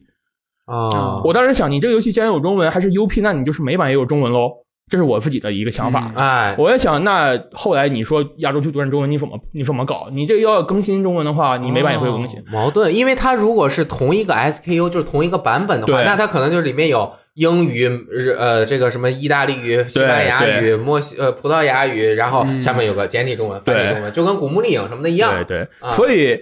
他他我就一开始想的是，他可能会像《生化危机二》对在商店里出了一个免费的中文语音包，它这个可能是免费的中文字幕包。啊，结果它这个做成了一个独占的、独立的一个东西，而且它现在在商店里是看不到这个是不能购买的。现在商店里只有一个 DLC，除了那几个氪金 DLC，只有一个是它的豪华版追加内容。嗯它那个五个角色的预购的五个角色服装，它也没有单卖，嗯，说明这两个东西确实是一个限限定的特点。但是如果哈、我买了一张美版盘。嗯我能够搞到一个中文包的 DLC 的码，我输入进去，我是可以用在这个美版对，的因为它都是 UP 的页面码。对，那它相当于中文版游戏，除卖给你一个美版的盘和一个中文版的补丁嗯对啊，加在一起卖给你。像之前 COD 没有中文的时候，它卖的都是港代美版，这大家都知道。那那 PS 上那个那个那个写的写的港版分级，那贴一纸一撕里面就是个 M，、就是那个美版的编号。嗯，然后很多港服游戏这个也可以科普一下，在这科普一下，很多港服的游戏是其他的那个地区的版本，比如说育碧游戏，嗯在《孤岛惊魂：新曙光》之前，包括《孤岛惊魂：新曙光》、奥德复刻星的《奥德赛》、《孤岛惊魂五》，它的编码全都是 EP，这说明什么？你买欧版的这几个游戏都会有中文。哦然后你当时上欧版的时候，你可以看到它欧版它是会写左面有什么语言的，都是有中文的。但是从特技摩托开始，为什么我们当时玩特技摩托没有中文？嗯是因为特技摩托开始它包括全境烽火二，它的编号变成了 GP，就是它是日版了，啊，所以它现在变成是中日英那个，你看 PS 上写的是中日英版，嗯所以它现在是你可呃这个只能是可能了，因为这个都没有发售，我也没有买过日版，你可能买日版的全境封锁或者特技摩托会有中文。啊，然后我又看了一下地铁，地铁是 UP。嗯地铁的港版卖六百二十三港币，美版只卖六十美元，你觉得买哪个划算？啊，所以这个编码编号这个东西，大家可以自己上网去看。就我这只只说 PS，因为茶版这个没有这个说法。PS 的商店，你打开这个商品，它的网页栏会写 UP 几几几几几，后面一大堆数字和斜杠，你就看这个编号，你就会知道它是什么版。很多就是港代美版。你这个 P 这个这个这鬼泣这个实体版，它的 PS 啊，PS 的封面是日版的封面，是日文的，它那个是。就是那个几几部是日日版的 logo，、啊但是你打开盘了以后，里面它那个是双封面，啊里面那个封面就是美版封面了。就是很复杂，对对，就很复杂。啊但是这个东西我是要解释一下，就是呃，它这个确实是港代美版，它做的很欠考虑，这个东西不能这么做。嗯我也不理解它为什么就是你想出个中文，你单独就做一个语言包也行，因为没有没有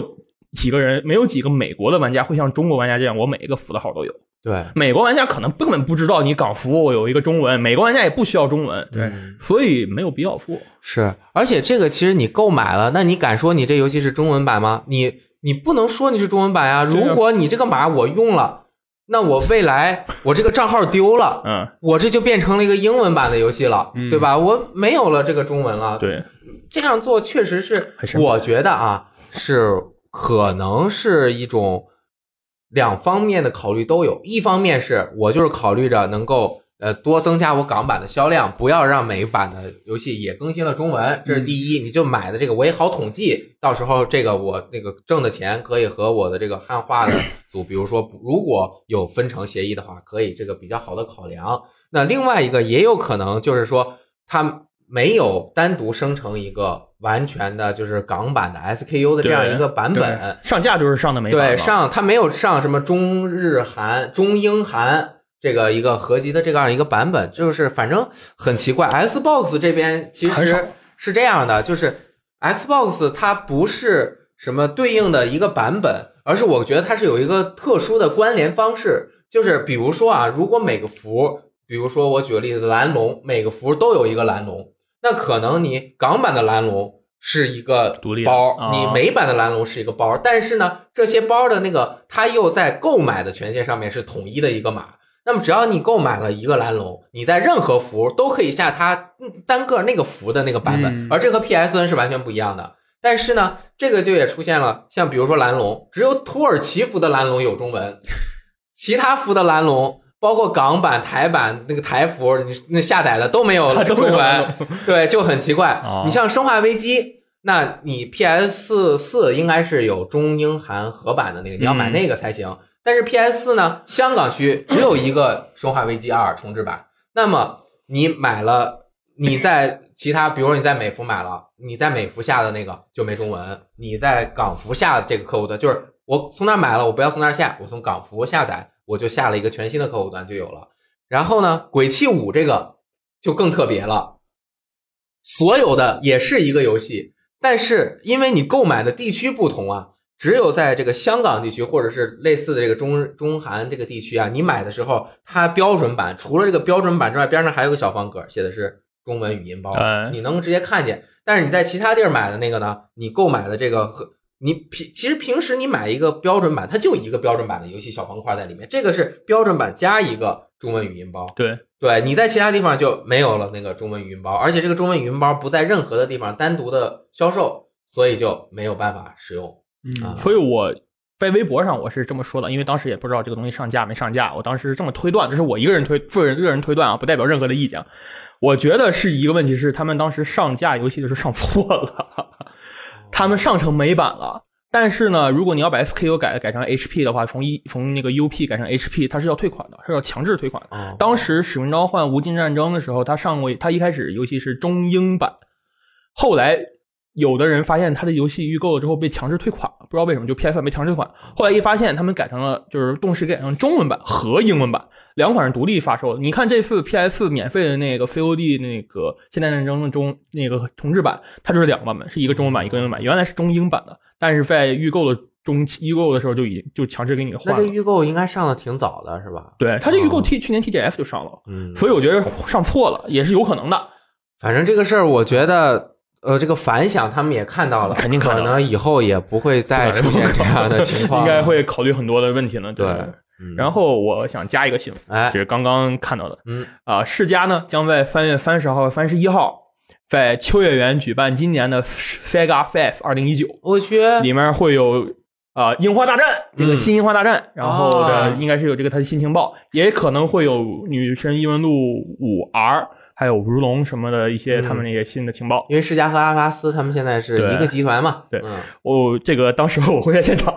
哎呀，可以，正好，正好，开心，给大家带来第一时间报道，呃嗯先吹一波，可可以，可以。嗯这个算工作吗？算算，到时候算工作那个那个那个出工作出差吗？这个你别问我啊，我不负责你的工作出差，你 得去问六爷哎好的啊。下面是这个中国之星计划，箱子是嗯星期四在现场。对，他这次这个发布会的地方好像就挺有意思的。对，他是在一个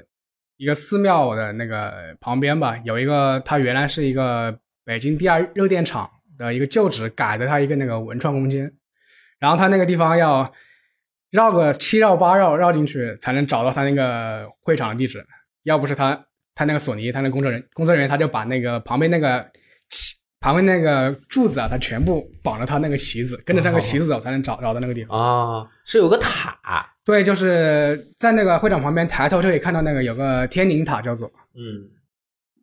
它好看吗？呃 爽吗，其实没什么特殊的，嗯据说是个尼姑庵，就是只有只有女，只有那个尼姑啊，嗯嗯可以。那这个中国之星计划，这是呃又再次办了一个春季的 showcase，嗯在现场公布了很多相关的信息。首先呢，前一批学员中有两个即将毕业啊，被送上太空，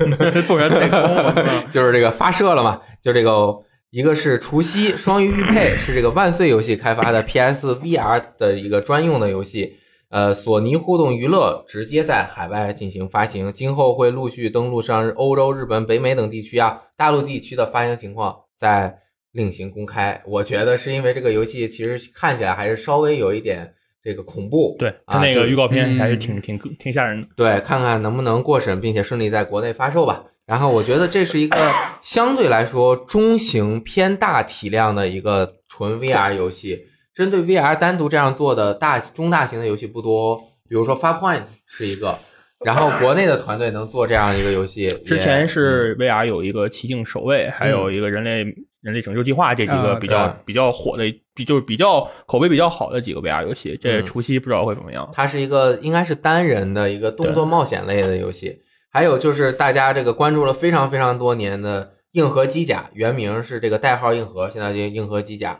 在这次的发布会上展示了单机的战役模式的一个预告，也说大概有七个小时的单人流程啊、然后当然多人肯定也是不可少的。这个中国大陆也是索尼互动娱乐发行，海外的发行情况没有公开，可能还在谈或者是怎么样。这个游戏，其实他说到七小有七小时单人流程的时候，我就终于放心一点了。啊，就因为他这个他们那个制作人穆飞嘛，他之前是参加了一个叫做《水晶战争》的一个呃独立游戏，因为这个游戏它也是众筹，嗯，应该是筹到了十万吧，我我不记得是我不记得后面是美元人民币了应该是美元，嗯啊、然后后来是一六年的时候把这个 Early Access 在那个 Steam 上呃放上去了。当然，这个这个游戏呢，它那个 Early Access 只有三十分钟的三十分钟的那个流程，嗯就打完就没了。嗯。然后自自此之后，他就再也没有更过新了。就是那个是 Kickstarter 上面呃比较有名的一个情况嘛。对，嗯所以像他们这个穆飞，他后来就是自己独立出来组了这个呃做这个硬呃硬核机甲这个团队，我就、嗯就一直抱着这个包袱，但是但是他可能是在那个索尼那个互动娱乐这个帮助下，对对对确实把这个游戏给做完了。对，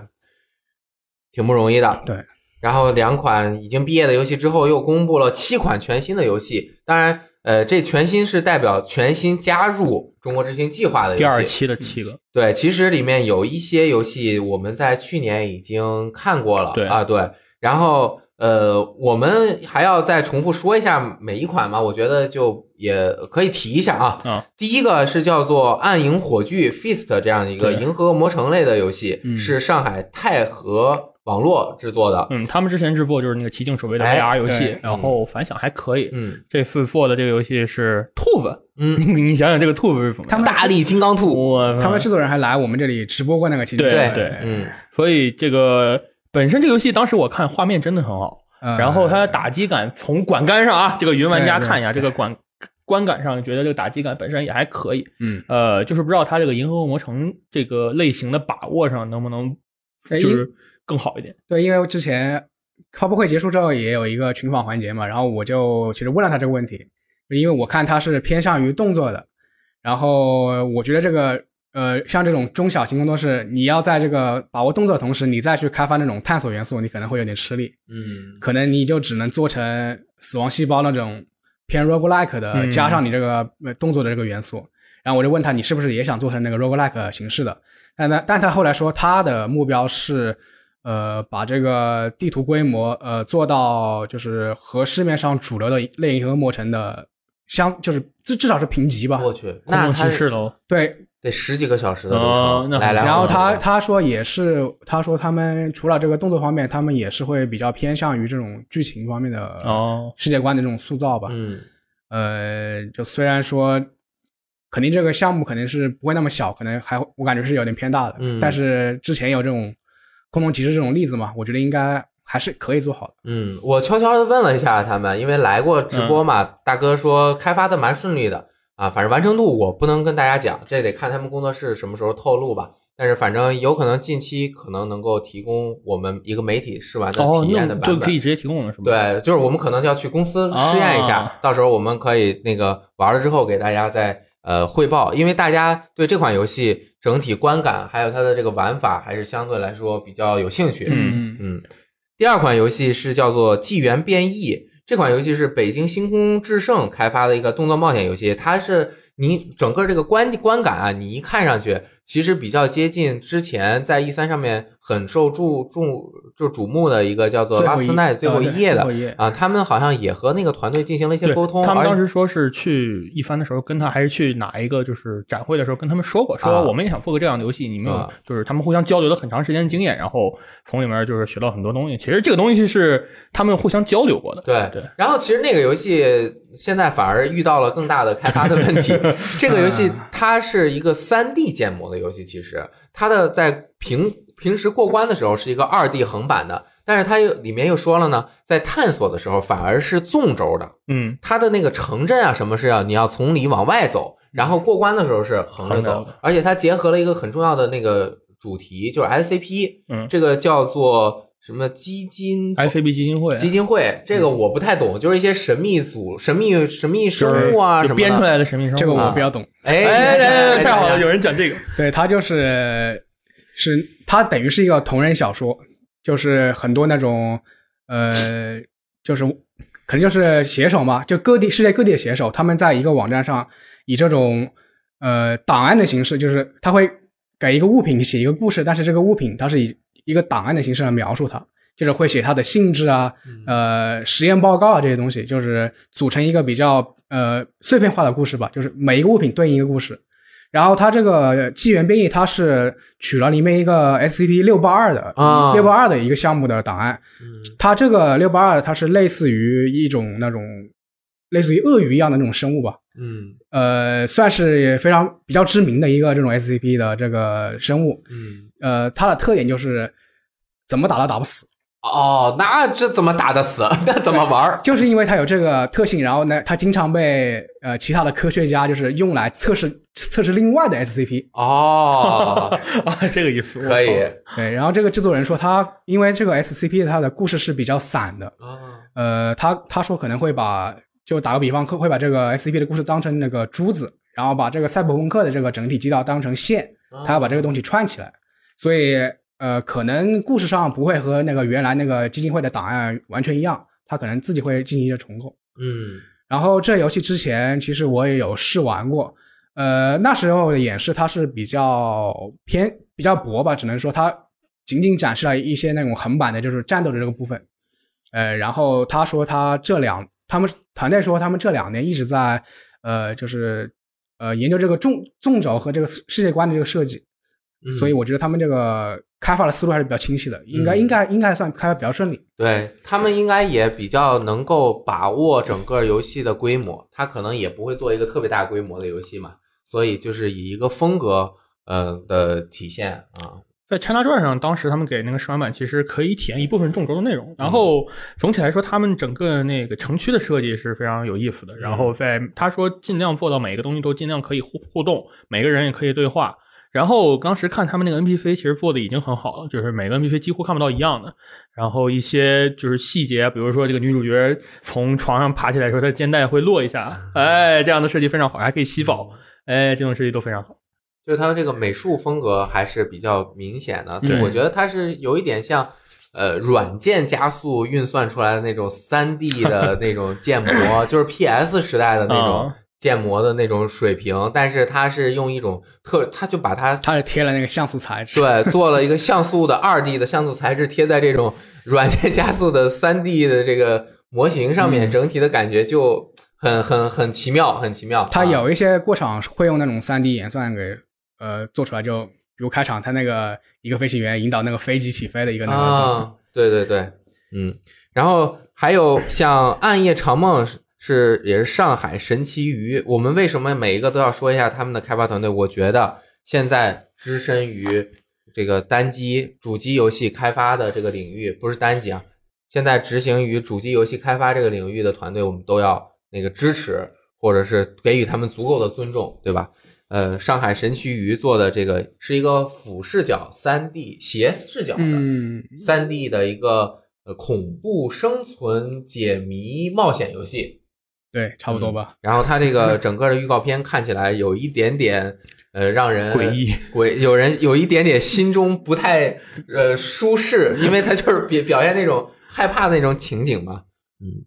然后下一个游戏叫《乱失落之岛》啊，这个游戏是一个多人在线冷兵器生存游戏，然后是福州战旗网络开发的。嗯，这游戏是玩家被卷入到奇异之岛的多国势力中，选择一方开始战斗。啊、我当时看这个预告片，我当时看到预告片的时候，感觉就是他把很多东西结合起来，就是比如说枪械的战斗啊，然后呃小军团的那种小队战斗啊，然后还有近就是近距离的近就是那种格斗，就是像有点像一些一些一些冷兵器的那种对对战游戏那种感觉。我一开始以为它是一个吃鸡游戏，但看着又不像。它还有骑马呀，有种像攻城那种攻城战那种设计，嗯。所以现在给出的那些信息来看，它这个整个的画面还可以，但是稍微来说动作可能有点僵硬一些。啊，对。但是这个当然是开发初级阶段，呃，肯定之后还会有一些改善。我现在主要想知道它就是打起来会是什么，真正打起来会是什么样子，有多少人参加战斗，嗯，我觉得挺有意思的。就是它这个规则现在还没有特别的明确。对。嗯。嗯，它反正这个游戏说是说有三个三个势力吧，现在是嗯。日本、欧洲和中国。嗯然后他们这个团队本来就是那个虎豹骑以前开发那个虎豹骑的一批人出来的，然后在冷兵器的考据方面应该是没什么太大问题，啊，但是现在确实就是看那个预告片，一个是动作比较僵硬，一个是我感觉有点掉帧，哎，视频掉帧这个，还在开发中，录下来补不但。是这个动作僵硬它有时候可能也不是问题，因为我玩那个骑骑马马与砍杀哎，那动作就非常僵硬，啊，但是不影响它好玩。但是它那个战斗部分有很多可以研究的地方。啊，还有一款叫做 Evolution，是杭州余烬科技开发的。这个其实大家观感应该是记忆应该比较深刻，它是一个主视角的科幻题材动作潜入类游戏啊，反正就是用各种骇客手段侵入敌人，然后什么反叛 AI 占领什么呃研科研设施啊等等的。但是这个现在相关的公布的信息不太多，应该是一个那种体验型的游戏啊，就是他说是第三人称的那种，第三人称，对第三人称的，哎，但是他那个视频，对他视频是第一人称哦的，但啊但但实际是第三人称。看那个视频，我一想然后到什然后他么异形，然后那个视频，他好像是说他们用了一种呃独特的技术去演示这个过场吧，就是可能会看起来比较那个流畅一点，哦所以可能就呈现呈现出这种第一人我觉得。画面很好。但是那这就完全没有呈现出游戏的玩法。对对，就是基本上没有游戏玩法，啊制制作人也没怎么透露这个游戏概念预告片，可能还没有到他特别想要把完全的概念公开的阶段。嗯这也是杭州的，离我们也挺近，有机会我们可以去看一看。啊，下面一个是呃，这个主题非常的神秘的结合，叫做“铃兰计划”，是成都龙之力科技有限公司做的。它反正融合了团队作战啊、战术对抗啊、快节奏的射击游戏，就看很多人，应该是超过四个，五六个个应该是人五个，然后穿着各种衣服在那个世界中打来打去，飞来它的飞去主题挺有意思，因为你看到有很多花啊、草啊，是为了保护心中的他。哎，女的她。嗯，女字旁的她，嗯，然后它还有一些像现实那种那种画面那种感觉，就是有嗯高楼大厦呀，然后又其他情况下又是那种在像奇幻世界那种感觉。我觉得可能是跟呃网游可能是一种像我在游戏中玩网游的那种设定啊，它那个战斗其实有点像《梦幻之星》，我感觉。啊。然后制作人说它其实是一款 PVP PVPPVE，PVPVE 对啊，命运二的那个背心那个就是应该应该是应该要我我不知道它它会什么形式展现。我目前可以想到就两种，一种可能就是 MMORPG，但是我就感觉这个比较难做做起来。太难了。另一个可能就是像那种一个战场形式的任务吧，就可能传两三队进去，大家共同做一个什么东西。那就跟 Division 的暗区的那种感觉可能啊，那嗯个还有最后一款游戏叫做《无限机兵》，它是成都首领科技做的一款这个动作角色冒险游戏。因为这个我们就不多说了，大家反正就是这些游戏，大家可以到我们的网站看相关的视频，还有 B 站我们也有这个录像啊。这你参加了那个整个发布会结束之后，还有一个采访群访的环节，嗯这些制作人也都回答了相相关的一些问题。啊，你整个你觉得这几个游戏里面，你个人觉得印象比较深刻，或者是有什么想和大家分享的吗？呃，我印象比较深就是《暗影火炬》还有那个《机缘变异》吧，啊，因为它这两款游戏的，一是它的现在看起来它那个完成度比较高了，嗯。二是就我刚才也说了一些，他们制作人就是对他们那个未来的开发有非常明确的这种计划，嗯。就是说他们可以准确说出来我要一要做什么东西，这个东西可以做。嗯然后另外，呃，群访环节就是天天五人的天天五人的那个 SIE 上上海上海总裁那个天天五人先生嗯说了一些那个中国新计划的现状吧。嗯呃，就可能第一期的它那个目前的商业成绩可能还没有完全展现出来，因为、呃正式发售也只有两款，一个行者，一个人类拯救计划。然后、呃，昨天也是刚刚有两款游戏正在处于快毕业的状态，还没、嗯还没发，嗯所以呃能能继续推进这个第二期计划，我感觉是挺不容易的吧。可能也是就已经完全不完全是那种商业上的考量了，我觉得。再。坚持一下，对。啊，看看哪些游戏能出来，因为对。还有一些没做出来的，像呃《失落之魂》啊等等，大家其实呼声还是挺高的，对对但是其实呼声越高，他们的压压力力也蛮大的，我一直很期待那个边境计划。嗯，对，其实你看第一期到现在也才三年时间，对对对就要这种中小型团队去做这种体量的游戏，那三年还没完成也是很正常的事情。嗯。但是那个五人说也说他们呃觉得这种周开发开发周期可能还是有点太长了，他会用一个比较紧凑的这个节奏来推这个游戏吧。所以你像呃《暗影火炬》《纪元变异》这种体型，或者是它的这种选选择的游戏类型是比较适合这样的开发的。你做其实这样说，像《铃兰计划》《乱失落之岛》这种其实挺难的。嗯，嗯，好，那中国之星计划也就说这么多。其实还有挺多新闻的，比如说八方旅人登陆了这个 iOS 和安卓手游，它叫大陆的霸者，应该是一个全新的角色，这说明了什么？说明了什么呀？说明 F E 重视这个 IP 啊！啊，你想想，这 IP 只有大 IP 才会放到那个手机上做的。你这倒是有道理。非洲幻想 DQ，你看《勇气末世录》什么时候上过手机？上过吧？嗯没上过吧？对吧？结果大陆的霸者优先推出中文。哎，我去，很有可能这次就不能再落了，是吧？嗯然后反正这个画风也是没什么问题，嗯出在手机上面没有机会玩 NS 版，到时候如果有中文的话，这画面拿平板玩，哇操！爽到了，是吧？这个色彩又鲜艳操作又没有那么啊要求免费的高啊，然后先先玩着啊，还是免费的，哇！对，我不知道他那个氪金他要怎么氪。行，随机抽选八个角色之一，我嗯，然后今天这个游戏那新闻还挺多，虽然没有什么特别重头的啊，但是我觉得小岛秀夫很重头啊，呃很重头尾气武也很重头 说的话很有意思啊。然后其实本来想让三星多讲一讲这个只狼的啊！不讲了是吗？呃，还是讲一下吧，哎讲一下你你就挑一些你觉得最重要的，以及你表达一下你对这个游戏的一个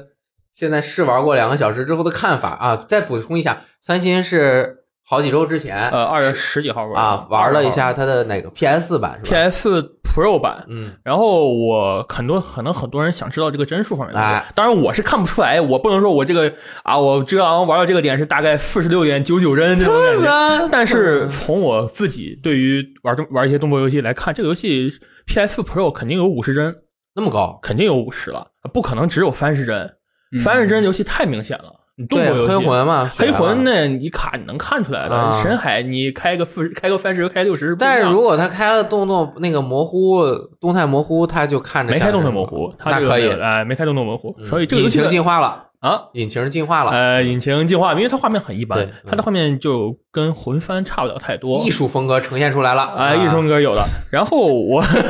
这个游戏总体来说就是觉得呃很难，真的很难，哦就是很多人玩完也说很难。它的难在于你要对于战场的把握更强，因为这个节奏更快嘛。你说黑魂，我引了一堆怪，我可以一个一个干掉他，或者我跟他们拉开差距。你只狼拉开敌人跑的跟你一般快，是，而且又多，哎又多又快，哎然后你还不能防啊，能防御，能防御你上树还特殊你上树他也上树。呃，我上述据说有人上，我没有遇到啊。然后它还有一点问题是在于它的地图特别复杂，你否则我可能会迷路。那必须迷路，那呃我迷爆。你想想，黑魂这魂系列哪有什么路线路路线指引这种设定啊？所以这个的话，呃，难在就是一个是这个地图，然后一个是它的敌人难，但是它很爽，就是在于它的打斗上，它的设计是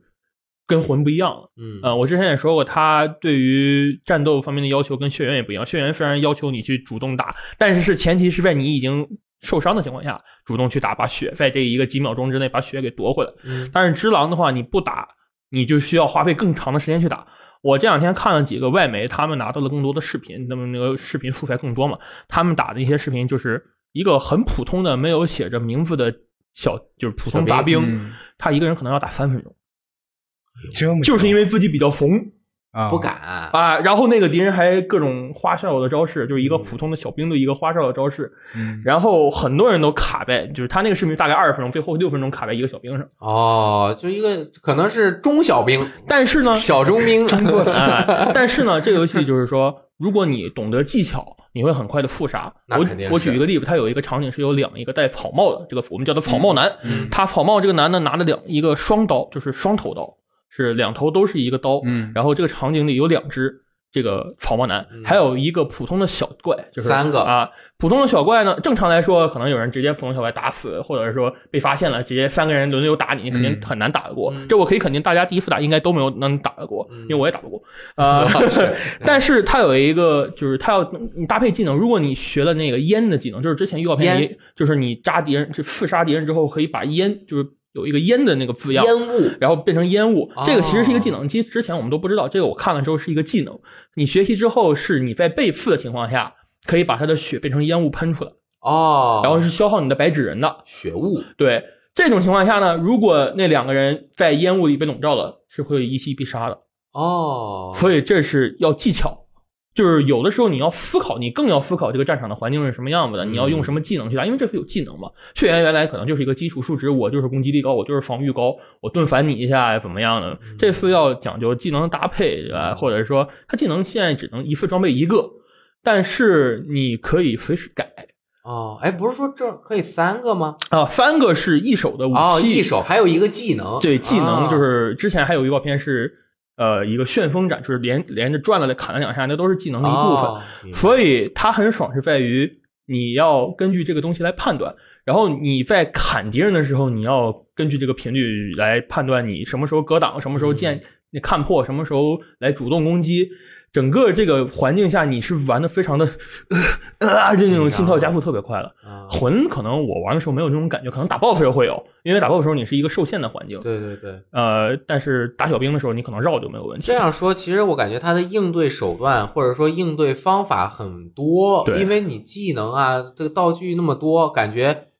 战场变化又快，嗯是不是敌人数量呢？敌人的数量的话，有些情况下是会突然出现特别多的敌人，啊，就是你走到这个位置，突然四面八方全是人过来打你种类是不是也挺多啊、的？种类很多的。呃，我会在之后写一篇文章，就是嗯现在已经在写了，就是讲这个敌人，因为我就是拿这些素材重新又捋了一遍，真正的捋了一遍。因为拿到素材之后，我很多尘封的记忆，尘封一个月的记忆又回来了啊、就是对这对这些东西呢，我在游戏里大部分都已经玩过了。嗯，然后我会再写一篇文章，再详细的、很系统的讲一下这些敌人啊什么样的就是我们从视频中可以看到有一些和尚啊，啊。还有各种各样的人形的怪物，嗯还有没有特别厉害的、印象深刻的？呃，有一个怪物是那个我在文章里也写了啊、叫罗伯特之父。嗯，呃，这个刚才雷电老师也看了那个图，它长的是一个欧洲骑士。大地说那个啊骑士的盔甲叫凹槽盔甲。嗯啊、是一种欧洲特别古老的一种盔甲，好像是德国生产的，这个我就不太知道了。是那个那个盔甲，肯定一看肯定是欧洲的盔甲。然后那个人呢，他他这个翻译也有问题，他简体叫罗伯特之父，他的英文名翻译过来的话叫装甲战士，哎呀，这差的有点多。阿梦什么 warrior 嗯啊。然后这个我也不知道为什么，就是因为之前魂系列和血缘都会有这个翻译上的一些误差嘛。嗯然后这个人呢，是不是从日本翻译过来的？有可能因为我不知道日本，因为我看的视频没有日没有日本人打到那儿。他其实叫罗伯特神父重甲战士。然后呢，然后呢，他说的话就是 My son Robert 怎么怎么样，我的儿子怎么怎么样。他，然后他的这个人是穿的那种重型盔甲嘛，你拿那把小忍刀打不过，打他的话、哦就是没有任何的硬直，但你打他，他会长他的那个驾驶袍，这哦是驾驶袍是一种设定嘛。你会一直打他驾驶袍，长到满的话会触发忍杀嘛。但是如果你不站在一个特殊的地形，比如说悬崖边的话，你是刺不进他的脖子里。这么难，然后他会给你甩出去。然后继续，然后说，呃，随便你打，你打不过我，你破不了我的甲他直接就说你打不过我的甲。然后我打的时候呢，就是正好，因为我跟三十月，就是 UCG 的三十月，我们是坐一块儿。他一开始说，哎，这怎么有个这个这个这个盔甲的那个男的？然后他没打过，我就正好我顺着他的路哎跑过去了。嗯跑过去我跟他打，就一路打到悬崖边了。然后把那个刺杀的时候，把剑插到脖子说插不进去，嗯然后狼一个后滚翻下，一脚给他踹悬崖下面踹死了。所以说这个游戏呢，也有一些像这种地形杀的东西，而且这个罗伯特之父他是应该是一个精英敌人，他不是 BOSS 可能，啊明白。对他他后期到处都是。对有可能啊、这个就不知道了。啊，他里面有一句话说是我要一定要来这里找到那个水 water，找到那个水。嗯我们我们当时猜是可能是一种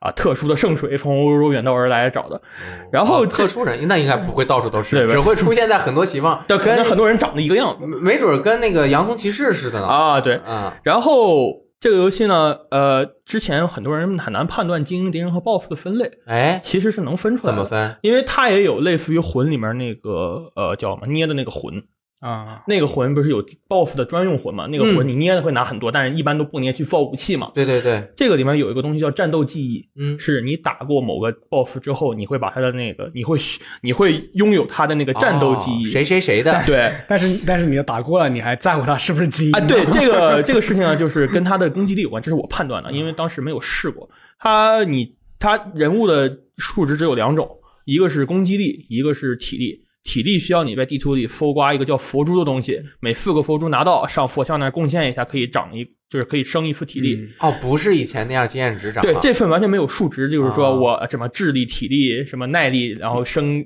提提升没没刷这种说法，没有这种东西了啊。。那然后精力呢？然后呃体那个攻击力，啊然后攻击力是呢是他在佛像那边这边写的体力，然后左边对应的是佛珠，然后下面攻击力左边对应的是战战战那个什么战斗记忆。哦，然后我拿到我玩的第二个存档，它第二个分档是从金刚山那个开始打的嘛，嗯金刚山开始打，它有三个战斗记忆，然后我看那个攻击力涨到了四，原来是一，哦，所以我觉得它的意思是你存有多少个战斗记忆，你就会长多少个战斗、哦那个攻击力。哦然后我要说一下，这个可能有人不想知道哪些人是 BOSS，哪些人不是啊。啊他 BOSS 现在打到金刚山那个地图有三个，我知道的有三个 BOSS，有可能他会用了一些，或者有一些根本没有给你加。第一个 BOSS 是蝴蝶夫人，啊这！是我们知道的。如果怕剧透的朋友就可以跳过了，后面我们也没有什么更多的内，容了，大家可啊以休息一下。啊第一个 BOSS 是蝴蝶夫人，他就是不知道那个顺序啊。一个 BOSS 是蝴蝶夫人，一个 BOSS 是那个骑着马的那个大的武士，啊，那个都是之前有。第三个是叫玄一郎，这个玄一郎是谁呢？是把狼的手臂斩下来的那个人，嗯，他是一个 BOSS。然后对于他的剧情，他讲了很多，这个东西我们就先不分析了。嗯嗯所以说，你想判断哪一个是敌人，你可能是打完他，可以通过拿到的战斗记忆来判断是不是 BOSS。哦有的精英敌人你可以跑过去了。哦，就是不是必打，它不是个啊完全守着门儿，你不过就不行。对，啊所以整个游戏它的氛围，它的这个就是看起来不像魂，它有些地方又很有点像，哦，我感觉 RPG 要素好像少了一点，少了很多，它就两个数值。然后而且它的资源是刚刚不是说过吗？有经验，那经验值干什么用啊？经验值是升，它经验值是你打完一个敌人，比如说拿十五个经验值，然后你上右上角会有一个槽，哎，那个槽应该我现在不判断不了，应该是这个槽长满就是固定的，比如说我这个槽上就要五百经验值就可以长一槽。OK，你涨了一个槽会获得一个技能点，这个技能点回到呃佛像那边可以买技能，哦，是这次是以买技能为主，它这个经验值不会对你的数值造成造成任何影响。其实它这就是 drop point，啊就是你的技能点、对技能经验。呃，你把技能买完之后就没用了，是吗没有了，应该是没有用的，可能会之后出现什么你升级技能可能还需要哦，然后还有钱钱就是买道具用的。啊，但是它里面还有其他的不同的货币，比如说魂里也有拿拿捡到什么东西跟人交换可以拿到什么东西。哦呃，这次反正总的来说，因为它没有装备了，嗯，它没有装备驱动了，比如说我拿这个黑骑士剑，我就可以砍爆一周目，没有这种嗯这种存在，你就一把那个剑和一个不复斩，所以这副真的要看你的实力了，嗯。你刷是刷不了了，感觉动作性就更强了。对你刷只能嗯把技能刷满、刷刷够了，但是你要学技能还是要自己去练摸索，哦。所以他提供了一个一个人来让你练技能，他会告诉你啊，你跟我打。哦。啊，我跟你跟我打练练习，哎，但是我这这多多说两句啊，这个如果以动作为核心和以数值 RPG 为核心，这个驱动的游戏是区别在于，如果它是纯动作类的，它一般要有不同的难度选项才有深入游玩，但是这个它还没有。没有，我印象里是根本没有看到有而有难度它的这个收集之后成长的这个要素啊，如果算到老的那个，比如说塞尔达的 ARPG 要素里面，那个是比较接近的，嗯但是它又不是那种完全的数值驱动，对所以它就是又在这个呃把 roguelite 和 RP R roguelite 和动作游戏结合的很深入，然后 RPG 的这个魂之后，它又改了，完全就是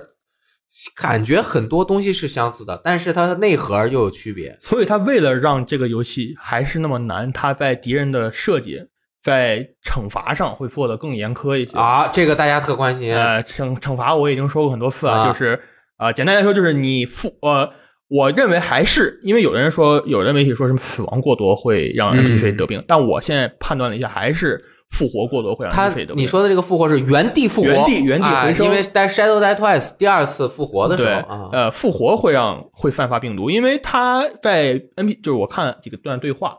他的对话是说，你使用龙印之力就会散发病毒，而龙印之力代表就是回复活、回生，哦所以我觉得还是你回生就会散发病毒，你回生的太多，你的 NPC 就会得病。现在知道得病的有，我已经知道有三个 NPC 会得病了。哦然后你好，你别说了，对，反正就是这个会对你的惩死亡惩罚也会造成影响 OK 会对剧情肯，我觉得肯定会造成影响。我去，那这个要造成影响了，那就是整个故事和世界观的构架，我觉得就更复杂，而且更有趣一点。对，同时，其实还有另外一个死亡惩罚，就是如果你真死了，那那种你重新游玩，就是从前一个 checkpoint 开始应该是没有问题的。啊，但是会掉一半的金钱掉一半的金钱和一半的经验值，啊，但但是有可能不掉，那那个几率又和你复活的这个又有一个相关联，它是扣一块儿的。啊，它是一环接一环，哎这个这个逻辑很很复杂，啊但是祝祝希望大家别死就行啊，了。对对对 对，别死没呃，那是不可能的死可以别复活，啊 别回生。我嗯，可以，那总的来说就是大家可以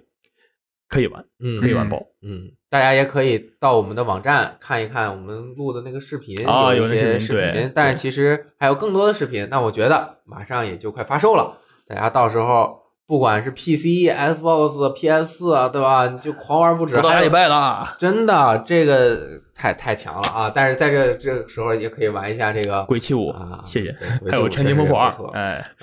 好啊，今天就没有这个读编往来环节了啊，我们这个录了时间也不短了，我们就各自回家休息了，该玩什么哎玩什么。周末玩鬼泣了，该通关了。啊，哎，然后大家也可以登录我们的网站和 APP 啊，查看更多的游戏资讯和我们讨论分享你对游戏的乐那个想法，以及给游戏进行打分。同时，我们最近还和上海本地的一个怪物猎人展进行了合作，大家可以到我们的网站上面看一下相关的购票信息。啊，如果是我们的忠实用户 啊，也可以到我们的网站上面啊选择购买这个相关的一些一些东西啊。然后我们还会有一些抽奖的活动，我们又抽奖啊，了，祝贺到时候小号来啊，在那个据说那个呃展会上面有很多官方的周边，哦，可以卖嗯，对，而且价格应该比相对你去日本的一些周边的价格来说相对便宜一点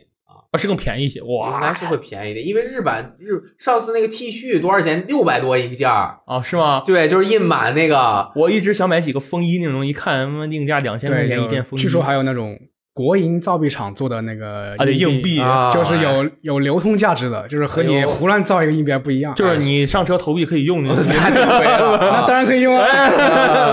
好，那么我们这期的节目就到此结束了，感谢三星和箱子，我是雷电，我们下周再见，拜拜拜拜拜拜。